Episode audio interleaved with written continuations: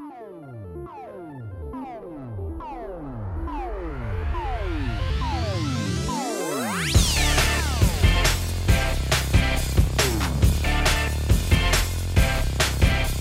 Bom dia, boa tarde, boa noite, galera. Estamos começando aqui o 14 episódio do A Semana em Jogo, a melhor fonte de informação para você saber o que rolou no mundo dos games nessa semana. Aqui quem fala com vocês é Caio Nogueira e comigo hoje e sempre a gente tem o arroba Davido Bacon. Arigato gozaimasu. E o Felipe Lins também. Yoroshiku.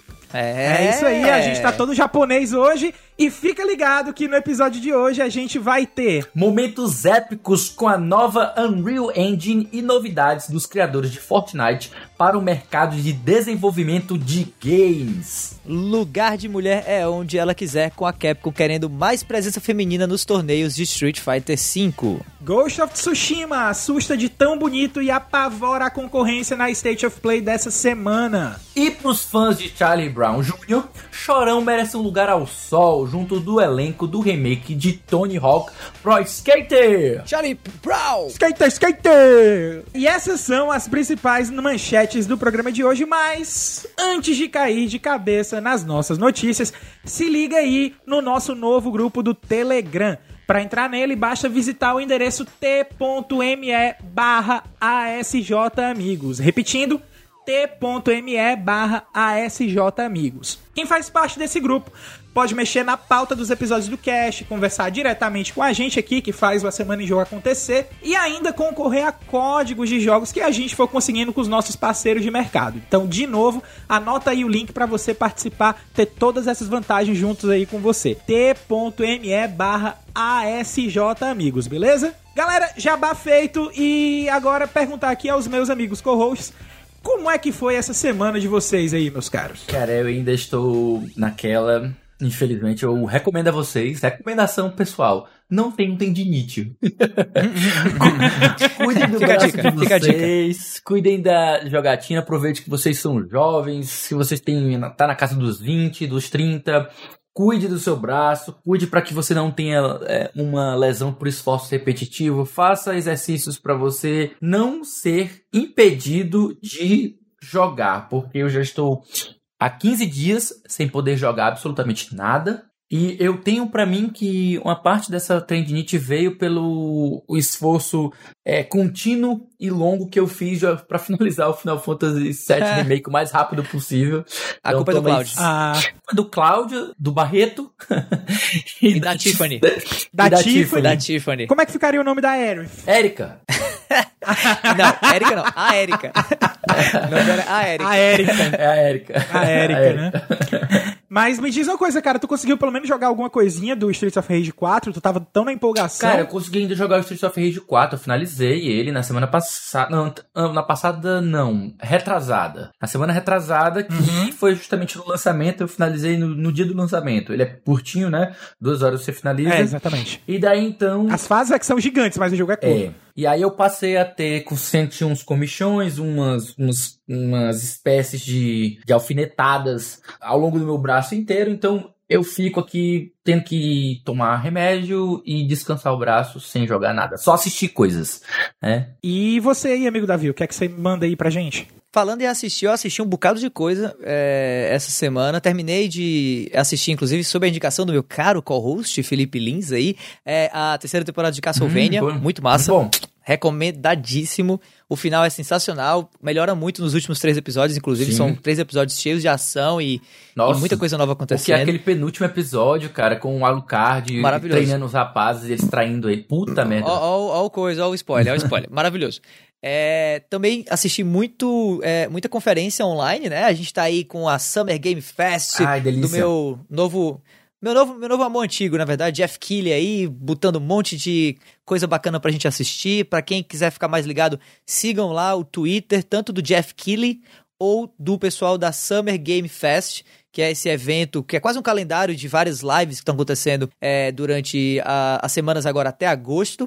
E lá eu pude assistir a, a partir da indicação tanto o Inside Xbox, que mostrou um monte de novidade aí de games third party que vão pro Xbox Series X, como também o State of Play recentemente, agora, a partir da data de gravação desse cast, que mostrou Ghosts of Tsushima, que a gente vai até comentar Logo, logo. Os, os dois eventos eu achei bem legais, assim, apesar de ter tido talvez um hype mais maior, um hype mais interessante, assim, um hype maior mesmo pro Inside Xbox e ter me frustrado um pouco com o que eu vi. Uhum. E não, não ter esperado nada de Ghost of Tsushima e ter sido surpreendido com o jogo que eu acho que é um pouco mais do mesmo do ponto de vista de gameplay, assim, eu acho que não foge muito do que a gente já viu várias vezes nessa geração, né? Jogos de exploração em mundo aberto, com é, cenários muito bonitos e com personagens interessantes. Mas eu tô interessado em jogar esse Infamous do Japão aí, eu tô, tô bem, bem interessado. E Eu pra falar achei, do- ele achei Ah. a vibe dele bem Assassin's Creed Odyssey e também assim, tem umas Eu vi muita gente comentando assim, colocando Assassin's Creed 2 pontos Sekiro. Dois pontos tipo, achei Sekiro. apropriado. Rapaz, eu tô gostando do que a gente tá vendo. Essa semana foi literalmente o Jeff botando a caba pra berrar na fogueira de São É, João. Foi, literalmente isso mesmo. Rapaz, Botando na fogueira de São João tá aí. É cara, para, cara. É, o cara tá se Jeff garantindo. tá, tá botando mesmo. E em relação ao que eu joguei, é, eu jogo muita coisa por conta dos outros podcasts que eu gravo também, né? O Vale a Pena Jogar, por exemplo, o Solto Play. E pro Vale a Pena Jogar, eu tanto é, joguei o John Wick Hex até o Opa. final e não gostei, cara, assim, me decepcionou muito. Era um jogo que eu tava esperando muito de um cara que eu gosto na indústria, que é o Mike Bethel, que foi quem desenvolveu Thomas Was Alone. Porra. É, que é um joguinho indie muito da hora. É, Thomas e aí Ozalone o cara eu conheço, é bom. bem legal. John Wick Hex não tem nada a ver com, com Thomas Was Alone, é um jogo tático, daqueles de visão isométrica, e você vai apertando o personagem vai se movendo, obviamente protagonizado pelo John Wick, né, pelo personagem do, do Keanu Reeves do, da trilogia dos filmes, mas um jogo muito sem sal, muito repetitivo, muito chato, difícil sem ser desafiador, sabe? Não gostei, mas é, convido aí a quem quiser ouvir o Vale a Pena Jogar que eu fiz do John Wick Rex. E também joguei, aí sim, esse me surpreendeu muito, apesar de não ter jogado até o final até agora, que foi o Jet Lancer, que é um, um joguinho um shoot 'em up, né? Aquele de navezinha, que a navezinha fica se movendo num plano de 2D enquanto os inimigos aparecem de todos os lados e tal. Mas é, a, a visão é top-down ou é visão lateral? Não, a visão lateral. É, 2D então visão é como lateral. se fosse um R-Type. Co- como se fosse um R-Type, como se fosse um Luftbrowsers, né, Uhum. é, recentemente aí, e, e me deixou muito satisfeito, tô achando interessantíssimo o jogo, ele combina uma história bem breguinha daquelas legais, aquele breguinha massa, sabe? Personagens super interessantes, o mecânico da personagem principal é um gato por algum motivo, e tem todo uma, um universo interessante de, de avatares ali, é, e o jogo tem um gameplay ó, maravilhoso. E inclusive foi o third party que melhor utilizou até agora aquela função de HD Rumble, né? O, o trim-leak do controle de maneira interessante do, do Nintendo Switch. Achei muito bacana. E por fim, eu joguei, eu joguei Valorant. Vou até inclusive gravar hoje ainda, no dia da gravação desse nosso cast aqui, um Vale a Pena Jogar de review da beta de Valorant, junto com o Max Palaro, que foi um cara que teve até agora uma opinião muito diferente da minha. Ele amou, tá amando Valorant com todos os, todas as forças. Eu joguei o game há mais ou menos uma semana, uma semana e meia. Participei da beta fechada pra imprensa, venho jogando desde então. E assim, comecei odiando, mas agora tô mudando um pouco a minha opinião. E pra quem quiser saber mais, vale a pena jogar aí na cabeça sobre Valorant, a review de Valorant do beta do game que eu joguei durante mais de uma semana e meia aí.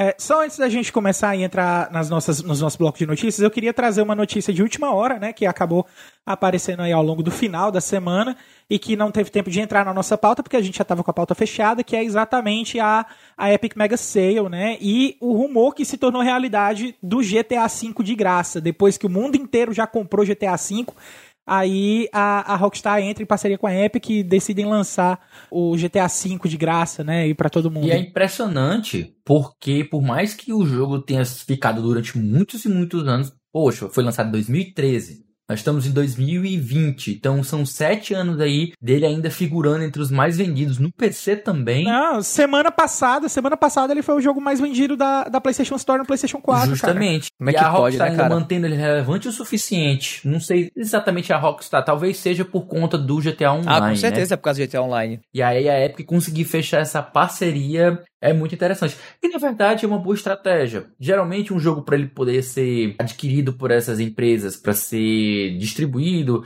para ser dado de promoção, essas coisas assim, ele precisa já ter completado seu ciclo de vendas e estar numa maré baixa, né? No caso, acredito que por mais que ainda tenha muita venda do GTA V, o que é atraente para Rockstar de aumentar ainda mais a base de instalação dele seja justamente ela, os ganhos que ela tem com o GTA Online, que são casas, são casas estratosféricas. É muito dinheiro exatamente, que ela ganha. exatamente. Uhum. Eu tiro de experiência pessoal, porque eu tenho dois sobrinhos que têm por volta de 9 anos de idade, mais ou menos isso. 8 e 9 anos, algo assim, nessa faixa. E eles são completamente alucinados por GTA, especialmente o online. Eles gastam em torno de 200 reais mensais com o jogo. O pai dá um tipo como se fosse eles, eles fazem todas as tarefas de casa, sempre obedecendo os pais, e o pai dá como se fosse uma mesada, 200 reais por mês, e eles gastam tudo com o GTA Online, cara. É um negócio eterno. É, É, um dia. dinheiro infinito.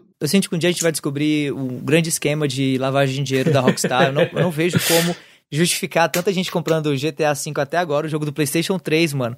E eu não duvido nada. A gente vai ver esse jogo sendo ofertado de graça na Epic.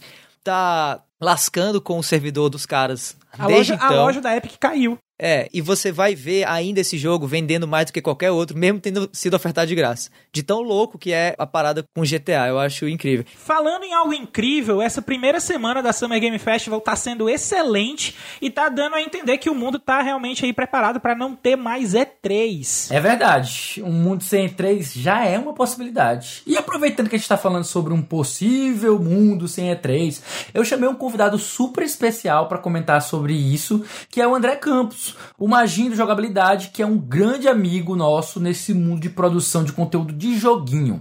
Só vem, André.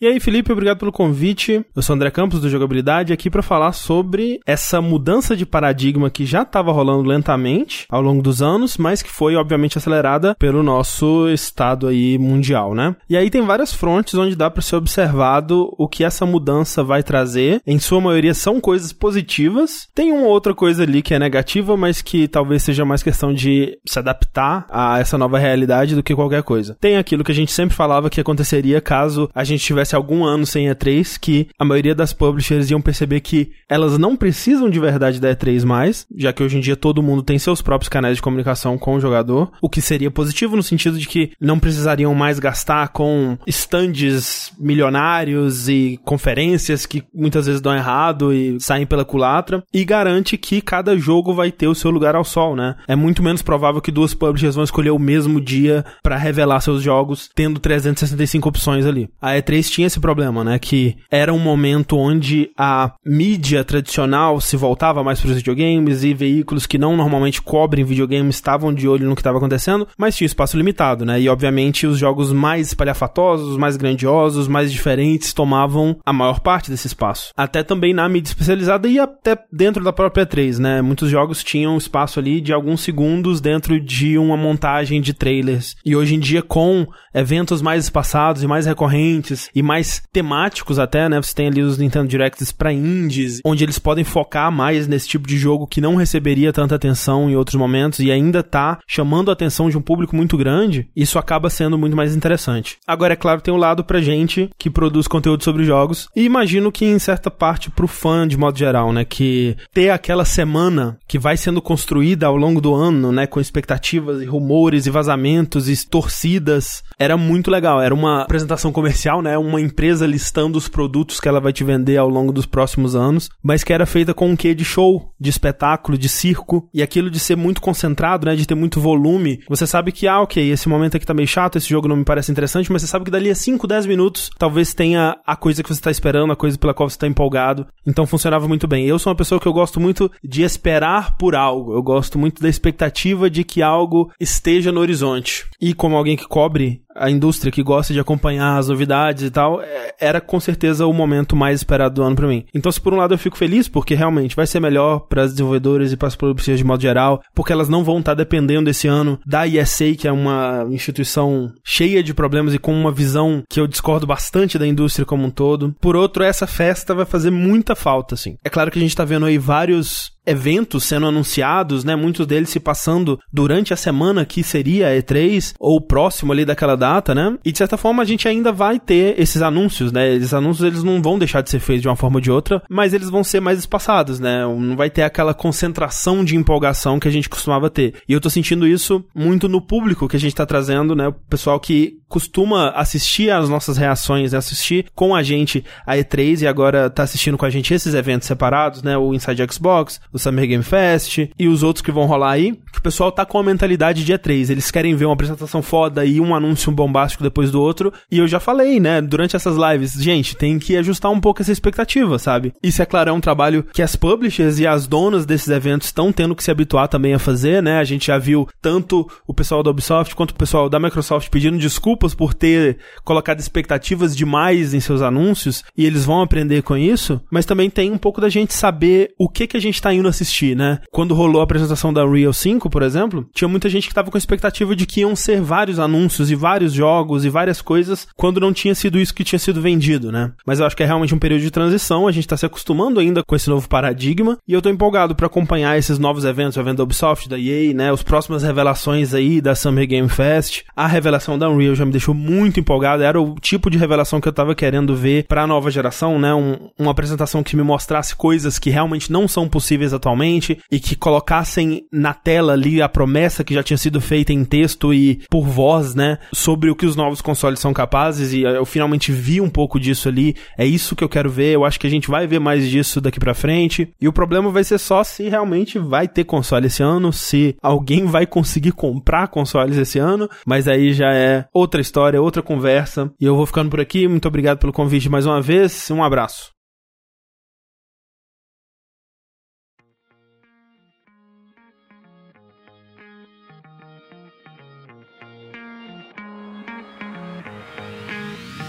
E é isso aí, galera. Começando o nosso primeiro bloco de notícias aqui do A Semana em Jogo dessa semana. Epic disponibiliza o serviço Epic Online Services para todos os desenvolvedores e Unreal Engine 5 é oficialmente revelada. Notícia do Felipe Lima do site Switch Brasil. Vou aqui fazer a leitura breve da notícia para vocês. A Epic Games anunciou hoje que está disponibilizando a Epic Online Services para todos os desenvolvedores de jogos do Nintendo Switch e demais plataformas, com suporte a Android e iOS sendo implementado em breve. Esse serviço permitirá que desenvolvedores obtenham acesso a vários recursos, além do Epic Account Services, com suporte a contas cross-plataforma, login, lista de amigos e presença, além de possuir interoperabilidade com os sistemas de contas do console. Oi? A Epic, né? Complicado esse parágrafo. A Epic Games uniu o anúncio anterior à revelação de uma nova versão para o seu popular motor gráfico Unreal Engine. Entre as novidades da versão 5, destaque para a geometria de micropolígonos virtualizada na Nit, que dá liberdade aos artistas para criar tantos detalhes geométricos quanto os olhos podem ver, e a Lumen, uma solução de iluminação global totalmente dinâmica que reage imediatamente às mudanças de cena e luz. A gente viu aí, junto desses anúncios, um videozão fantástico mostrando aí todo o poder gráfico da Unreal Engine 5 rodando no PlayStation 5. Inclusive, a conferência foi bem focada no PlayStation, né? E eu queria aí saber agora a opinião dos meus amigos co-hosts sobre esse vídeo, sobre esses anúncios aí da Unreal Engine 5 que movimentaram a semana. Bem, para que a gente comece a comentar essa notícia, eu queria recomendar para todo mundo, inclusive para vocês que não chegaram a ler, um tweet que foi feito pelo Bruno Tessaro, lá do Nautilus. Ele tem um irmão que trabalha com a Unreal, ele é desenvolvedor. E ele meio que conversou com o irmão dele e pegou algumas, algumas ideias assim gerais para explicar o que seria a grande vantagem dessas novidades, né? Da, do Nanite, do Lumen, para a gente tentar, que a gente que é leigo, né? Um pouco mais leigo, tentar entender como isso vai impactar no desenvolvimento dos jogos que a partir de agora. Uma das coisas que eu achei legal desse novo, dessa nova engine é que ela vai permitir um, um, fácil, uma fácil portabilidade dos jogos que estão sendo desenvolvidos em Unreal 4 para Unreal 5. Então, isso já é algo muito promissor que vai incentivar os desenvolvedores já já fazer a portabilidade quem sabe, já começar a trabalhar as novas funcionalidades nos seus jogos que estavam em desenvolvimento. Isso é interessante também porque permite com que sejam feitas versões enhanced de jogos que a gente já tem feitos em Unreal uhum. 4. É, não vai ser algo muito de muita surpresa se começarem a aparecer várias versões enhanced, seja para o Xbox Series X, seja para o PlayStation 5 ou até mesmo no PC a versão superior, né? Uma coisa que vale a pena uhum. notar sobre a demo que foi demonstrada durante a Summer Game Festival, que aquela iluminação que usa Lumen é fantástica e ela não está usando a tecnologia do ray tracing, como foi pontuado por algumas pessoas após a exibição da demo. Não está usando o ray tracing, o que significa que quando você for jogar aquilo ali numa RTX ou no PlayStation 5 ativando isso, ou mesmo no Xbox Series X também com Ray Tracing, porque há alguns desenvolvedores dizendo que o PlayStation 5 não vai lidar tão bem com Ray Tracing, mas aí a gente está vendo que, mesmo sem essa tecnologia, o Lumen da Unreal Engine 5 já dá uma solução que é tão bonita quanto, né? Não sei se exatamente tem a mesma impressão, o mesmo deslumbre que o Ray Tracing causa em algumas pessoas, né? E para finalizar o meu comentário aqui, só lembrar que uma coisa interessantíssima sobre o Unreal e como a Epic tem se posicionado para auxiliar o desenvolvimento de jogos ao redor do mundo é que, salvo engano, eu vi um colega que ele é desenvolvedor comentar, eu não tenho certeza disso, o Caio pode até me confirmar, porque ele conhece um pouco mais da empresa da Epic, que a, a Epic trabalha com uma forma de liberdade de uso da engine que qualquer pessoa, qualquer desenvolvedor pode utilizar Unreal de graça até ele vender mais ou menos um milhão, não sei se é um milhão de cópias ou um milhão de faturamento, que aí ele precisaria então dar a, a, a contrapartida por utilização da engine. Eu não tenho nenhuma confirmação sobre isso, mas seria até interessante se algum de vocês tivesse essa informação. Eu só ouvi falar de um amigo desenvolvedor. E é isso. Beleza, eu particularmente não, não tenho tanta vivência assim como acho que o, o Lee tem e o próprio Caio tem com a parte de desenvolvimento de jogos.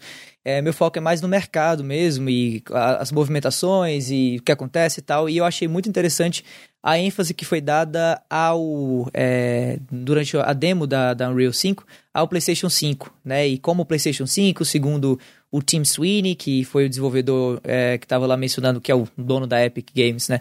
Mencionou, e alguns outros que estavam participando também da live com o Jeff Keighley mencionaram o quanto o console é, é poderoso em alguns aspectos, mencionaram o SSD também, como ele vai ser, é, assim, divisor de águas, segundo os próprios desenvolvedores é, mencionaram na, na live, e eu fiquei muito empolgado, porque eu tô sempre com essa pulga atrás da orelha do porquê que muito se fala do hardware do PlayStation 5, apesar de tecnicamente ele ser um hardware é, mais fraco ou menos potente, menos poderoso que o do Xbox Series X. E a minha teoria atual, que eu estou reforçando a cada novo, nova informação que aparece, a, até o momento pelo menos, é, é que tudo está concentrado no, no diabo do SSD, né? Na, na, questão do SSD ser algo novo, diferente, esse que a Sony está trazendo, a tecnologia. E pelo que foi mencionado nessa live do Unreal 5, a, a, grande discussão hoje da nova geração não é necessariamente a qualidade dos gráficos, né? mas o quanto o hardware permite que volumes de gráficos ou de, de formas complexas sejam acessadas rapidamente pelo SSD é, a partir né, do SSD para a placa 3D e por aí vai, e como isso pode liberar né, um arsenal novo de possibilidades para os desenvolvedores de games. Então, eu fiquei muito, muito interessado em olhar para essa tecnologia e ver aonde ela pode levar é, o desenvolvimento de games, como eu acredito que vai acontecer no PlayStation 5. Né? Eu, eu repito aqui e reafirmo aquilo que eu tinha já mencionado em casts passados.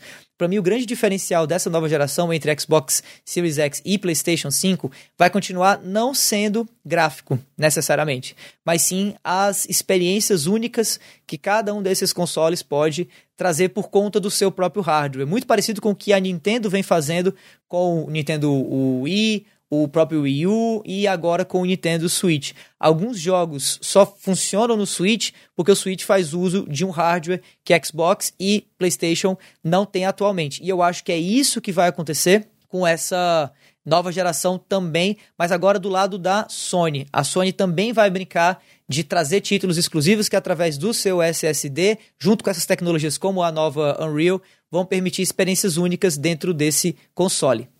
É, eu já acho que é, a, a, minha atenção, normalmente para notícia, não está nem tanto na questão da demo técnica da Unreal Engine, porque até mesmo o Felipe e, e você, Davi, agora também já, já deram opiniões, já cercaram com essa parte, mas eu queria trazer um foco um pouquinho para a primeira parte da notícia, que é exatamente sobre a Epic abrir o Epic Online Services para o pessoal, né? Porque isso é, é, é muito importante para um passo que está todo mundo pedindo aí para a próxima geração, que é a questão do cross-plataforma. A Epic é uma das pioneiras a fazer cross-plataforma exatamente com Fortnite, que ela fez com que o pessoal de todas as plataformas, até de celular, todo mundo jogasse junto. E ela abrir esse código, esse banco que ela tem de programação para que outros desenvolvedores, principalmente agora no Nintendo Switch também, tenham acesso a isso, isso é um passo importantíssimo para o cross-plataforma, né? Demais. É, é, eu acho que talvez isso pode ser até, até mais relevante do que o lançamento da Unreal Engine 5, tá certo que a gente não estava tão uhum. esperando tanto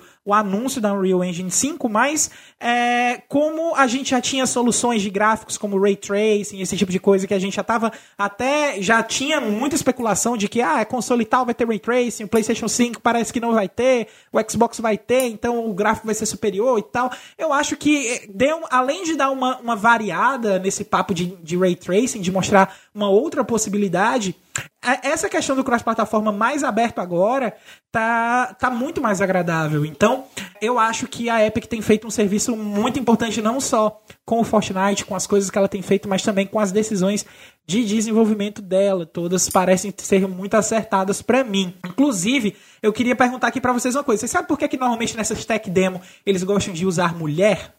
Acho que talvez Não. porque seja mais é, complicado não sei exatamente se é por conta da mulher, mas eu acredito que, via de regra, não sei se é uma coisa que eles levam em consideração, tem mais é, elementos de animação a se considerar, como por exemplo a física de seios, geralmente os cabelos mais longos, que também isso, exigem mais movimento, isso. essas coisas que são tradicionais. Normalmente, dentro da indústria, você fazer uma programação de desenvolvimento, é, não só de visual, mas de, de representação feminina dentro dos jogos é muito complicado por causa dessas questões de cabelo, de, de, de forma de corpo, de iluminação, mas principalmente cabelo. Mas sabe quem é que tá trazendo mulher para dentro dos jogos diferente? A Capcom, cara. Por quê? A Capcom quer fundar academias de esportes para treinar prós e times femininos.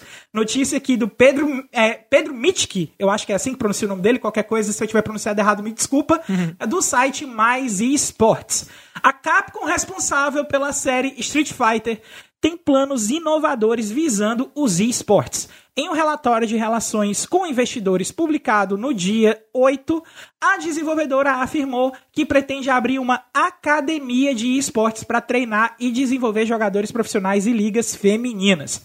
A nossa companhia enxerga os esportes como uma importante parte da nossa estratégia de crescimento para o futuro e estamos trabalhando para nos consolidar nesse mercado que segue crescendo. A Capcom planeja fundar uma academia de esportes para treinar jogadores profissionais, estabelecer times regionais e ligas para jogadoras, afirma a desenvolvedora no relatório. Apesar de Street Fighter V ser atualmente o único jogo da Capcom com um cenário competitivo já estabelecido, o relatório não deixa claro quantos ou quais games serão o foco da iniciativa. E aí, meus amigos, eu sei que vocês não são muito ligados assim a esportes, mas eu queria saber de vocês o que é que vocês acham aí da representação feminina dentro dos esportes, tendo uma oportunidade maior agora com o apoio da Capcom, querendo trazer mais mulheres para dentro das ligas femininas aí de Street Fighter V. É, eu tive uma experiência super interessante final de semana passado, quando eu tava jogando Valorant, a beta, que no grupo de jornalistas assim que tava rolando a partida, né, 5 contra 5, uh,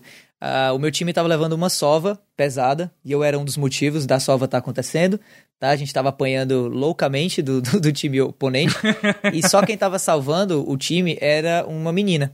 Né, esqueci, Olha aí. esqueci o nome dela, eu fui depois procurar ela na, no, no Twitter e ela é uma streamer, assim, já de um certo tempo e tal. Realmente não é uma das conhecidas, assim, Camilota XP e, e outras, Alice Gobi e tal e outras. Esqueci realmente o nome dela, me perdoem. Eu acho, é, cara, só pra pontuar, já que você tá falando, eu gosto muito do trabalho da Carolzinha SG, que ela joga. É. Ela joga Counter-Strike, é. cara. É, ela joga muito, então, cara. Ela e, joga demais. E, e, o interessante era isso, assim, que a menina tava jogando muito bem. E o mais bacana é que, claro, a gente tava em meio a jornalistas e tal, não era o público comum necessariamente. Mas estava assim, todo mundo super à vontade, super tranquilo, ninguém fazendo piadinha, ninguém tirando, sabe, sarro com nada, com o fato da menina, do, da única menina do time, infelizmente, mas enfim, tava destruindo todo mundo, né, do time opositor, assim. Inclusive, a gente Ah, achou cara, muito... seria tão bom se. É, a gente achou muito massa isso. Pois é, mas, cara, eu acho que essa, essa é uma tendência, essa é uma porta que ninguém fecha mais. Entendeu? Acho que essa é uma tendência que só tende aí a crescer, como toda tendência.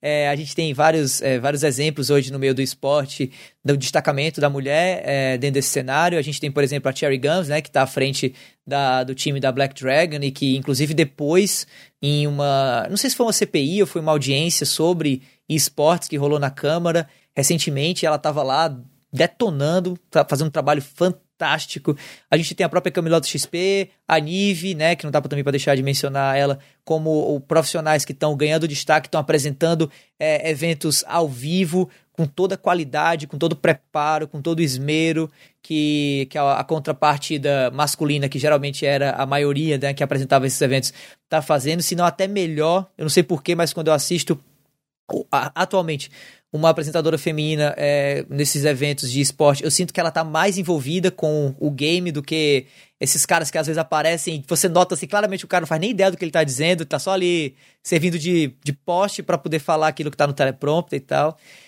Então eu acho muito fantástico. E mais ainda, eu, eu fico muito feliz do Brasil estar sendo um expoente disso, né? Não que isso não esteja acontecendo mundo afora, mas realmente é legal ver que pelo menos nisso a gente não está atrasado em relação ao resto do mundo. Né? É, a gente vê o que está acontecendo lá fora é, na, nos eventos de, de esportes como a Evo, como os eventos de Overwatch, os eventos de, de é, sei lá, do próprio CS, League of Legends, que apesar de ainda terem na sua grandíssima maioria jogadores é, masculinos, pelo menos na equipe de apresentação e em alguns casos, em alguns times, como é o caso da própria, é, se eu não me engano, Overwatch League tá com um time feminino, ou tá buscando ir atrás do time feminino, e como a própria Black Dragons, que eu mencionei agora, a Vivo Cage tá com a equipe feminina também, né? Então, enfim, a gente tá vendo essa tendência é, se alastrar pelo país e é importante que isso aconteça. Eu espero, inclusive, que mais meninas acabem com minha raça em cenários digitais, até porque até porque é, é legal poder é, compartilhar esse, esse prazer que é jogar videogame é, com o sexo oposto e não só com os marmães de plantão que às vezes enche o saco. É, eu, eu acho, eu sempre acho positivo ter mais gente pra poder conversar. E você aí, amigo Felipe, o que é que você acha de- dessa iniciativa da Cara, Capcom? eu acho a iniciativa de ter uma academia de esportes algo louvável, algo que vem pra beneficiar, especialmente se for pra fazer uma maior promoção do gênero, né? Da, na verdade, não é nem um gênero, digamos que seria mais uma cultura, né? A cultura do esporte. E há muito se ventila essa, essa questão de existir liga feminina é uma questão que já está há muito tempo aí como uma discussão eterna, né? Eu vou colocar nesses termos, porque o que acontece é que muita gente comenta sobre a necessidade de ter uma liga feminina para que haja uma inclusão inicial, um treinamento, uma, um maior nível das jogadoras femininas, para que a partir daí você possa promover os campeonatos mistos, né? O que eu penso é que o gênero de jogos digitais, né, virtuais, eles não, eles já meio que eliminam uma das dos maiores argumentos de se existir nos esportes tradicionais uma divisão entre homens e mulheres, que seria ah, o desempenho físico, porque o homem tem músculos maiores, ossos diferentes da- das mulheres, então eles têm uma vantagem de explosão muscular que faz com que eles tenham resultados ligeiramente acima do que as mulheres. Mas isso em se tratando de esportes tradicionais físicos, né?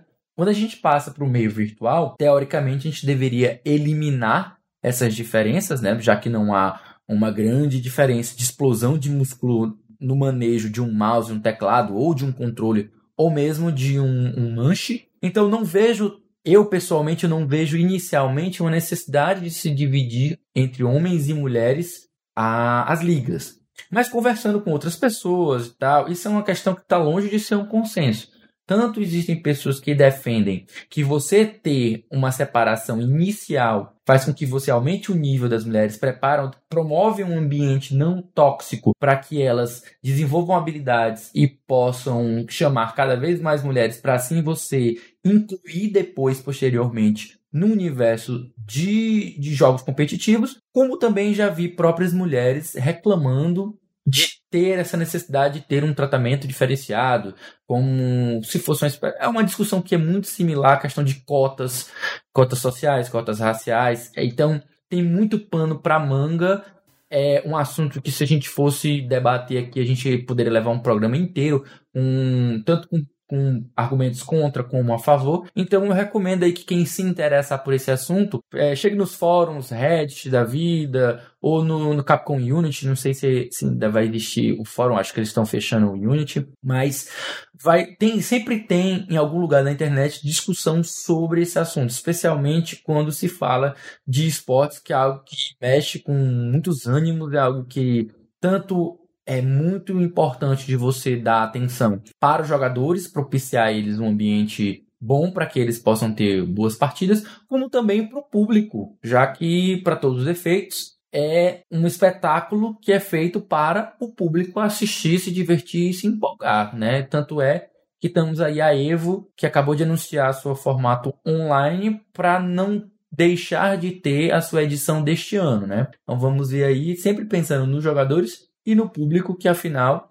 são eles que atraem os patrocinadores que vão pagar os salários dos jogadores, né? Exatamente. Eu acho que, assim, eu tinha começado a mudar um pouquinho da minha opinião quando o Davi terminou de falar. Eu acho importante ter mais gente jogando. É mais, é mais gente para prestar atenção, é mais é, é, mais visibilidade, é mais tudo para o cenário de jogos, o que eu acho que é muito importante também, que eu acho que principalmente agora que a gente está comentando quanto a essa questão da, do sexo feminino, da presença do, de mulheres dentro do cenário, eu acho muito importante, acho totalmente válido, porque é, a, a gente tende a, a, a, prestar muita atenção na parte masculina da coisa e acaba deixando a, as mulheres de lado. E quando Exato. elas tentam entrar, elas sofrem muito preconceito. Né? Exato. Né?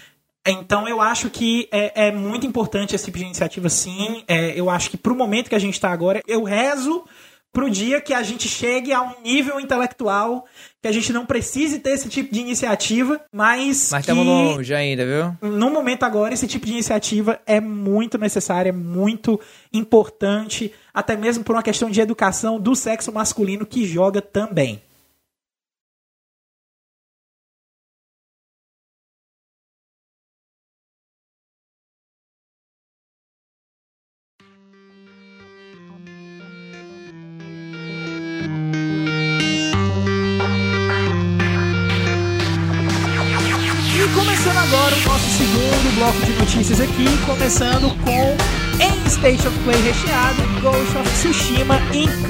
Jogadores. Notícia do Thiago Barros do site Meu PlayStation.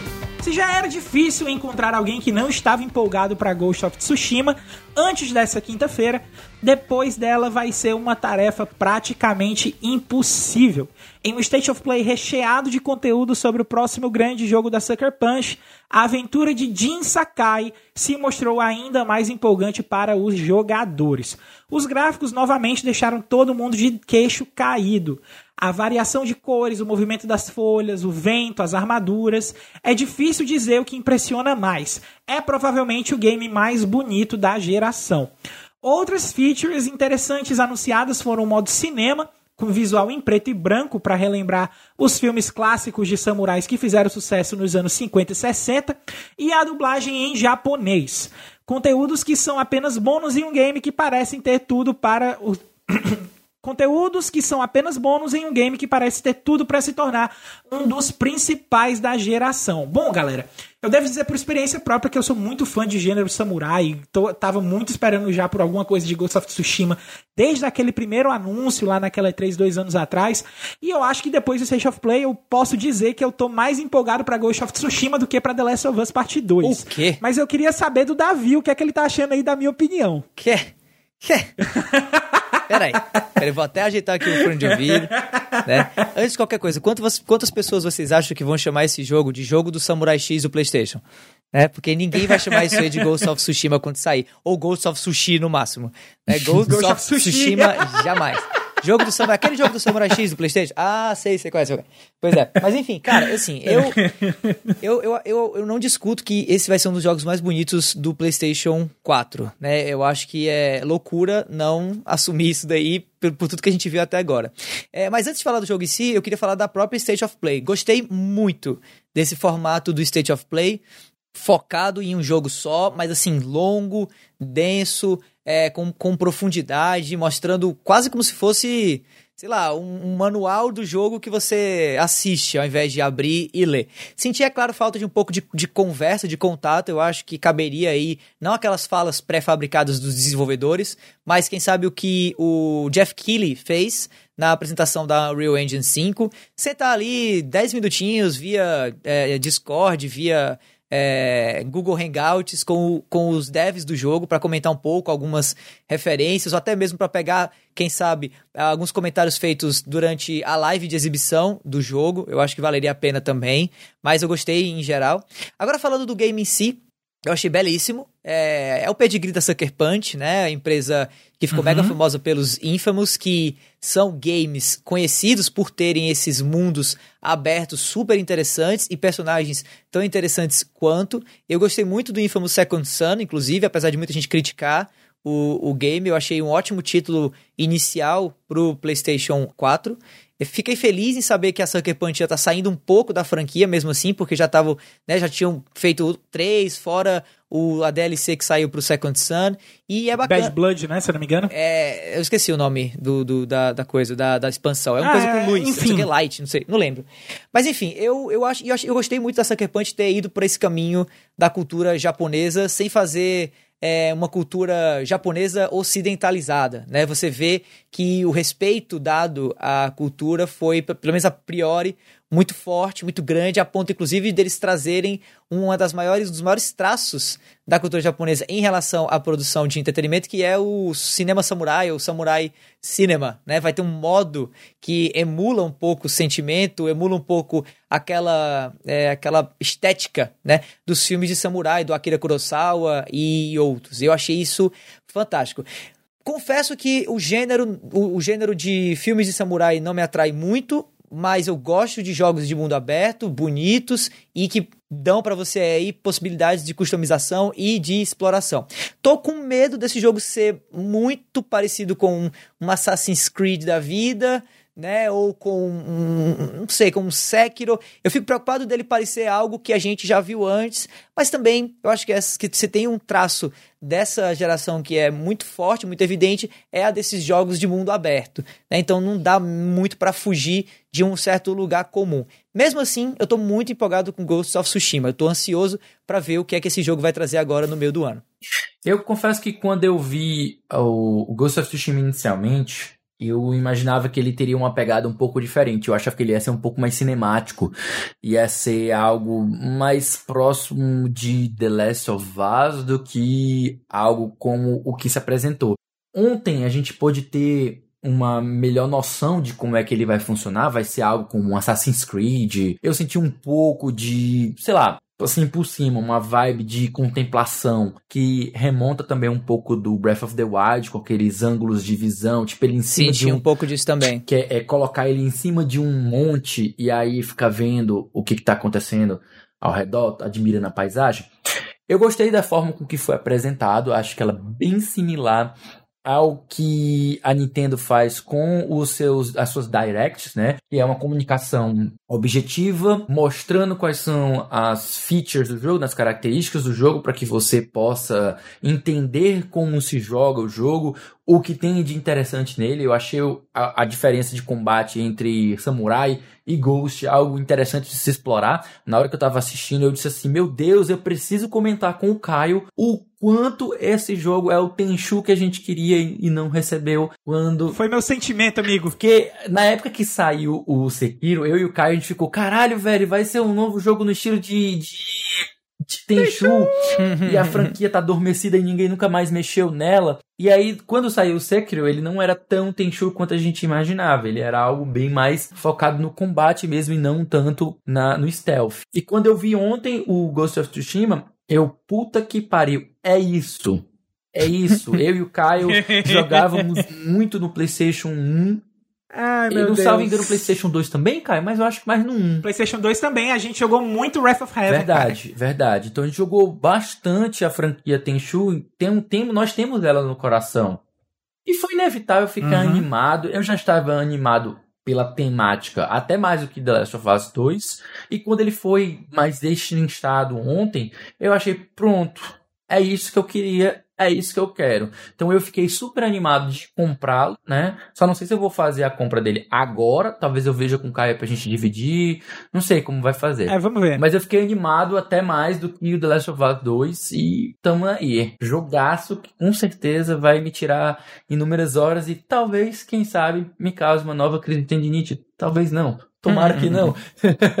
Mas tamo lá, que jogão. Tô na expectativa, quero muito. Só pra fechar essa parte do Ghost of Tsushima, é, são dois jogos que eu tava com muita saudade. É Tenchu e Onimusha. Onimusha. E eu vi que o Ghost of Tsushima, ele juntou os dois, cara. Uhum. E fez um negócio muito massa. E eu tô muito empolgado. E é por isso que eu tô mais empolgado pra ele do que pra o The Last of Us Part São 2. dois. Mas essa semana a gente também teve muita novidade, além do Ghost of Tsushima, que foi também o anúncio do Tony Hawk's Pro Skater 1 e 2 Remaster, né? E além disso, a notícia que a gente vai comentar hoje, que é a nossa notícia de cenário Brasil, com uma pitadazinha de coisa estranha acontecendo junto da notícia, que é fãs querem chorão em Tony Hawk's Pro Skater 1 e 2, notícia do Vitor Aliaga da IGN Brasil. Assim que Tony Hawk Pro Skater 1 e 2 foi anunciado, fãs brasileiros se mobilizaram para que Alexandre Magno Abrão, o nosso Nossa. eterno chorão, Nossa! esteja junto, esteja no game remasterizado de alguma maneira, seja como personagem jogável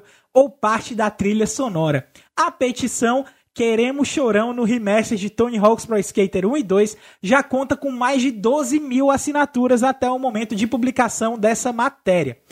Abre aspas, colocar Chorão como um dos personagens jogáveis de Tony Hawk Pro Skater seria até uma eterna homenagem ao nosso Caissara preferido, fecham aspas, conclui a petição, que chegou até Alexandre Ferreira Lima Abrão, o filho do Chorão, que comenta, se conseguirmos muitas assinaturas, eu pessoalmente vou atrás disso com a Activision, publicou o filho do cantor no seu Instagram.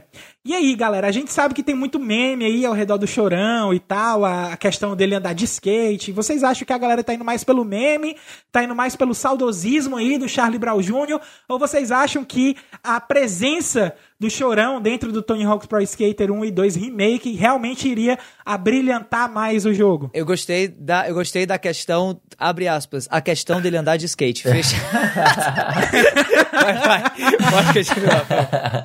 Eu acredito que seja um misto dos dois, inevitavelmente por ter se tornado um meme.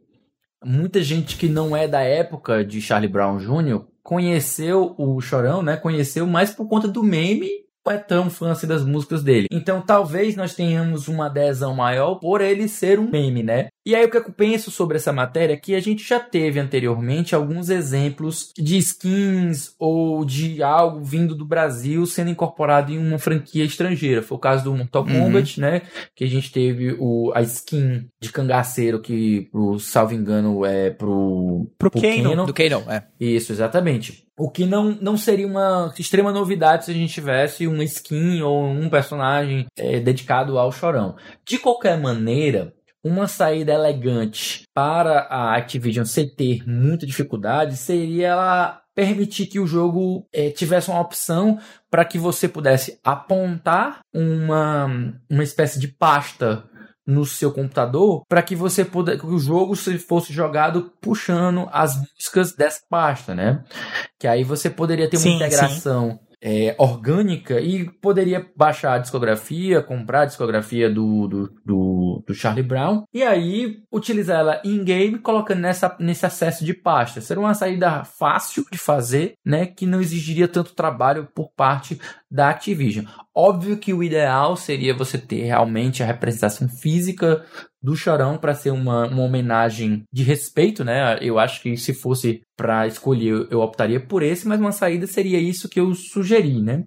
Também eu acho interessante que o jogo vai sair para PC, né? Então, inevitavelmente, se a Activision fizer ou não aten- atender ou não o pedido dos fãs, é certo que os mods vão vir com toda força e nós teremos aí no computador mods que incluirão o chorão, né? Modelado da, de tal forma como a gente já viu. Aí CJ rodando os mundos de Breath of the Wild, ou montando em Thomas o, o trem, dentre outras coisas.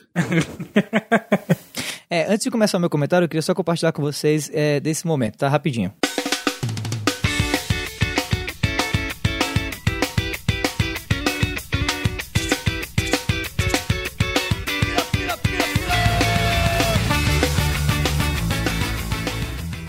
É, passado esse momento aí de exaltação momentânea, desculpa, peço, peço perdão aí aos, aos membros da mesa.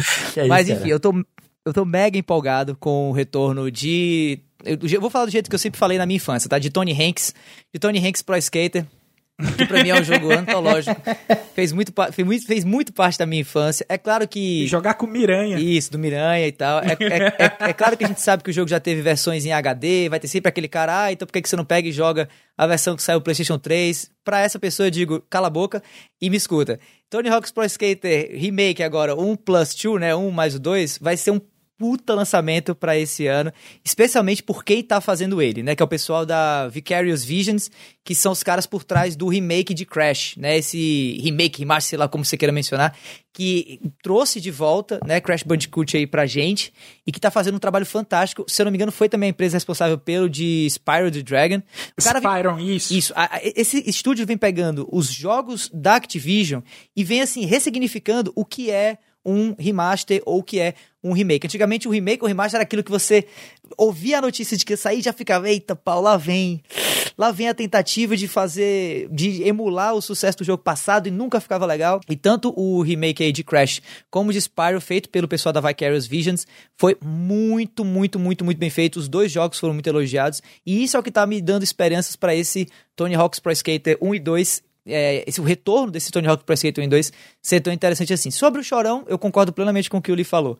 É, a gente com certeza vai ter o Chorão no jogo, via mods, né, no PC, e eu acho muito difícil, quase impossível, da gente ter é, algum tipo de personagem brasileiro, por simplesmente esse não ser o histórico da própria é, Activision, né, eles não Eu são... deixo. é, só uma pausa pra comentário. Nós em Tony Hawk's Pro Skater 1 e 2, nós tínhamos um personagem brasileiro chamado Bob Não, Bunnyquist. é isso que eu ia mencionar. Mas ele o que era a gente um, tem de- competidor, né? Ele era um É, atleta. o que a gente tem de representação brasileira no jogo, exatamente, é o Bob Burnquist, que inclusive é um dos meus skatistas favoritos. O cara é sensacional, mas não é um, uma homenagem a alguém do Brasil, né? Ou a algo É, da cultura concordo. brasileira, como fez, por exemplo, lá o, a, a NetherRealm, né? Via é, WB Games com o Kano Cangaceiro, ou como fez agora, e aí eu volto a falar, parece até que eu, eu amo o jogo, mas não é bem assim. Volto a falar do Valorant, que tá trazendo uma personagem, uma agente que é baiana, cara. E o trabalho que eles fizeram com o sotaque da personagem é fantástico, assim, sotaque, gíria, tá muito Uhum. legal, muito legal. Eu recomendo todo mundo aí que puder jogar Valorant a colocar o jogo em português e ouvir esse avatar baiano, que é uma personagem que agora me esqueci o nome dela, aí, é, o nome da gente, é, é, falando várias gírias com um sotaque muito carregado. Enfim, é muito, muito da hora. E como ficou em inglês? Como Ela, ficou em ela inglês? fala, com, ela, pra- fala, pra ela fala tirar aqui. inglês com um sotaque brasileiro, Brasileiro. abaianado. É, Legal. E pra comentar um pouco menos do Chorão e um pouco mais do grande lançamento aí que vai ser o Tony Hawk 1 e 2 Remastered, a gente tem agora o comentário do Ed, que como todo bom brasileiro gamer nascido nos anos 90, respirou Tony Hawk na adolescência. Vai que é tua, Ed. Fala galera da Semana em Jogo, aqui é o Edson Castro, sou um dos criadores e apresentadores do Manual do Homem Moderno e hoje eu quero falar dessa delícia, dessa coisa cremosa, saborosa que foi aí o trailer da versão remaster, remake, a gente nem a gente, a gente ainda se importa com isso, do Tony Hawk Pro Skater 1 e 2 para PlayStation 4. Bicho, não, eu sou um menino dos anos 2000, nascido e criado aí entre os anos 90 e os anos 2000, e o impacto cultural que a franquia de jogos Tony Hawk fez assim é realmente impressionante. Foi uma franquia de jogos que apresentou pra gente uma série de skatistas, eles vinham aí na esteira do glorioso Jackass, trouxe aí uma série de bandas de música também, a música é incorporada ao jogo também é muito importante e foi um fenômeno cultural, assim. Do mesmo jeito que Need for Speed Underground teve seu impacto muito grande junto com a galera do tuning, que era catapultada aí junto com filmes do Velozes e Furiosos, o Tony Hawk Pro Skater ele teve esse boom aí junto com o Jackass, junto com essas bandas de é, ska punk, punk ska, de pop punk. E, e, cara, eu vi com muita alegria, muita felicidade. Acho que é um trailer que quem é muito fã da franquia se deliciou.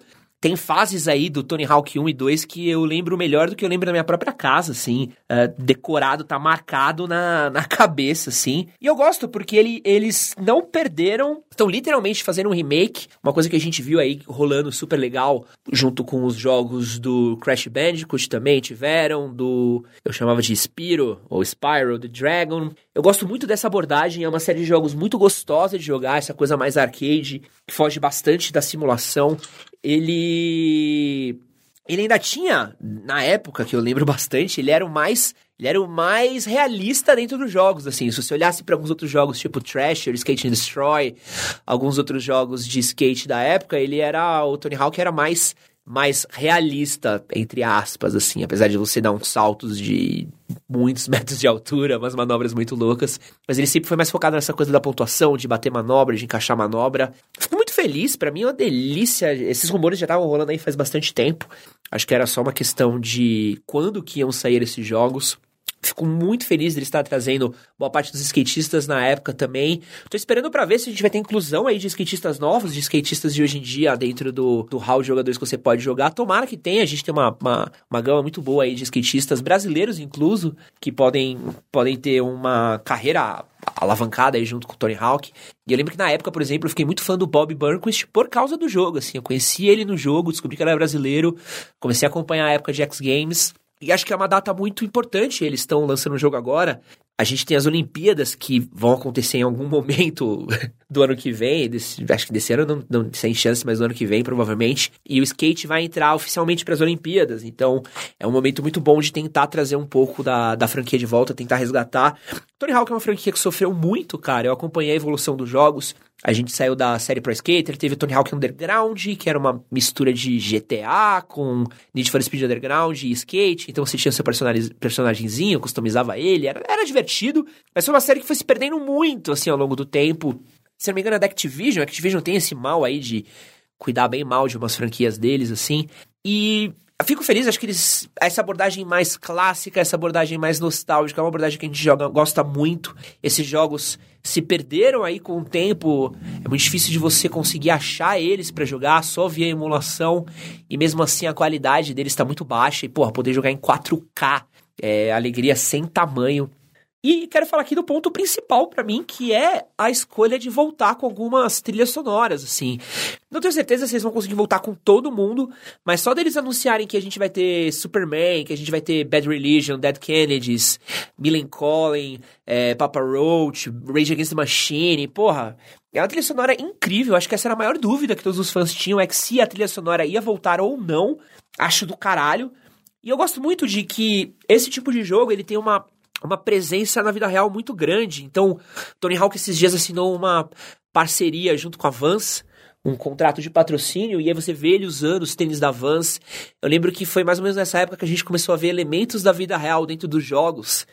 E para quem é muito novo, isso daí deve parecer um papo de, de boomer, mas na época, no final dos anos 90, começo dos anos 2000, era surpreendente pra gente ver marcas que a gente conhecia aparecendo dentro dos jogos e fico muito feliz, acho que é uma coisa que faz parte da cultura. Eu andei bastante skate na minha vida, acompanho ainda um pouco da cena e a gente sabe como tem marcas como Vans, Nike SB, algumas outras, própria Adidas Originals também, tem muito da sua origem misturada aí com a cena do skate também. Gosto de ver essas representações da vida real nos jogos de videogame.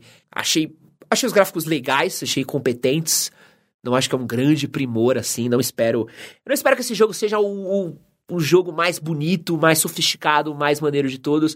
Eu espero que seja um jogo divertido pra caralho de jogar, assim. Eu quero poder passar horas tentando melhorar minhas manobras, pegar aquelas fichinhas impossíveis de serem pegadas. Eu quero. Esse é um jogo de repetir, repetir, repetir. E a grande pergunta que fica aí para vocês, meus queridos apresentadores da Semana em Jogo, é: será que teremos o Homem-Aranha de personagem jogável em Tony Hawk Pro Skater 1 e 2? Fica aí minha questão para vocês e é nóis. Valeu! Muitíssimo obrigado, Ed, aí pelo comentário. Eu pessoalmente acho que pra ser completo tem que ter Officer Dick, tem que ter Homem-Aranha, tem que ter a namorada do Tony Hawk, que era lá do Tony Hawk's Pro Skater 2 do Nintendo 64, tem que ter todo mundo. Mas galera, Tony Hawk Pro Skater, o próprio Ghost of Tsushima que a gente estava comentando antes aqui, todos esses são lançamentos mais distantes, mas e se eu quiser jogar um jogo aí que vai estar tá mais perto, Davi, como é que eu faço? Pode, amigo Caio, se ligar na lista com os lançamentos da semana que vem que a gente aqui do A Semana em Jogo preparou para você.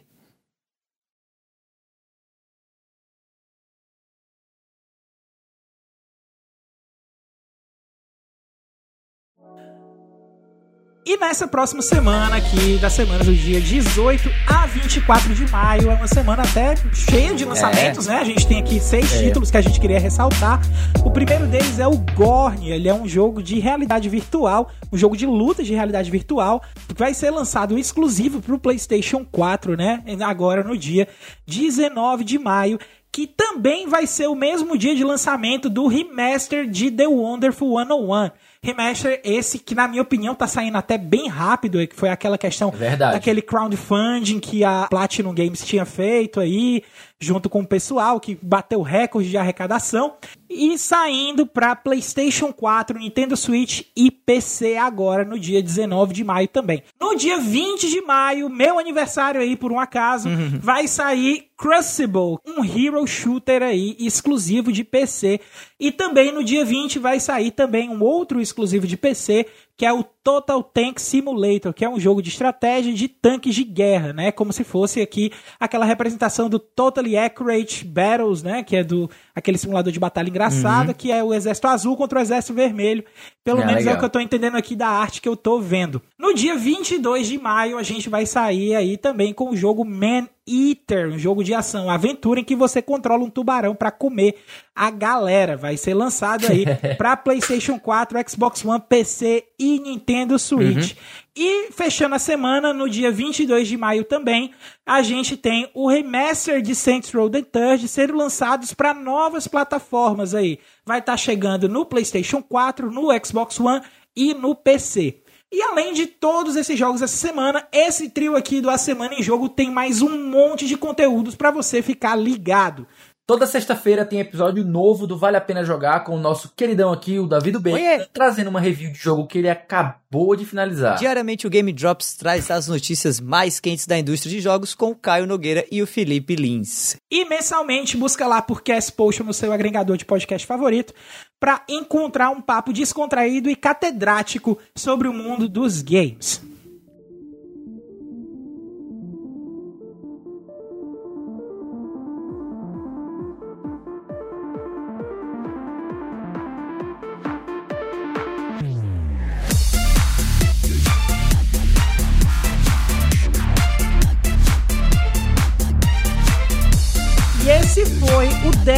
14 A Semana em Jogo. Se você ouviu até aqui, olha, muitíssimo obrigado. E se você gostou do episódio, assina aí o feed do cast e fica ligado que semana que vem tem mais. Antes de encerrar o cast, a gente deixa aqui o nosso muito obrigado também ao pessoal do Switch Brasil, da IGN Brasil, do meu PlayStation e do Mais Esportes pelas notícias lidas nessa edição do cast. Deixando também o nosso agradecimento ao Ed do Manual do Homem Moderno e ao Magin do Jogabilidade pela participação aí no cast de hoje, meus amigos. Muito obrigado mesmo, de coração. Deixamos aqui também o convite para quem quiser entrar no nosso grupo do Telegram e trocar uma ideia mais direta com a equipe do A Semana em Jogo. Basta acessar o link t.me barra ASJ Amigos. Estamos esperando todos vocês lá. E para finalizar, que tal seguir a gente nas nossas redes sociais? Eu tô no arroba Bacon. Eu tô no arroba Foi o Caio. Você pode me encontrar em arroba o Felipe Lee. No mais é isso, Caio Nogueira vai se despedindo aqui. Um abraço a todo mundo e valeu! Falou!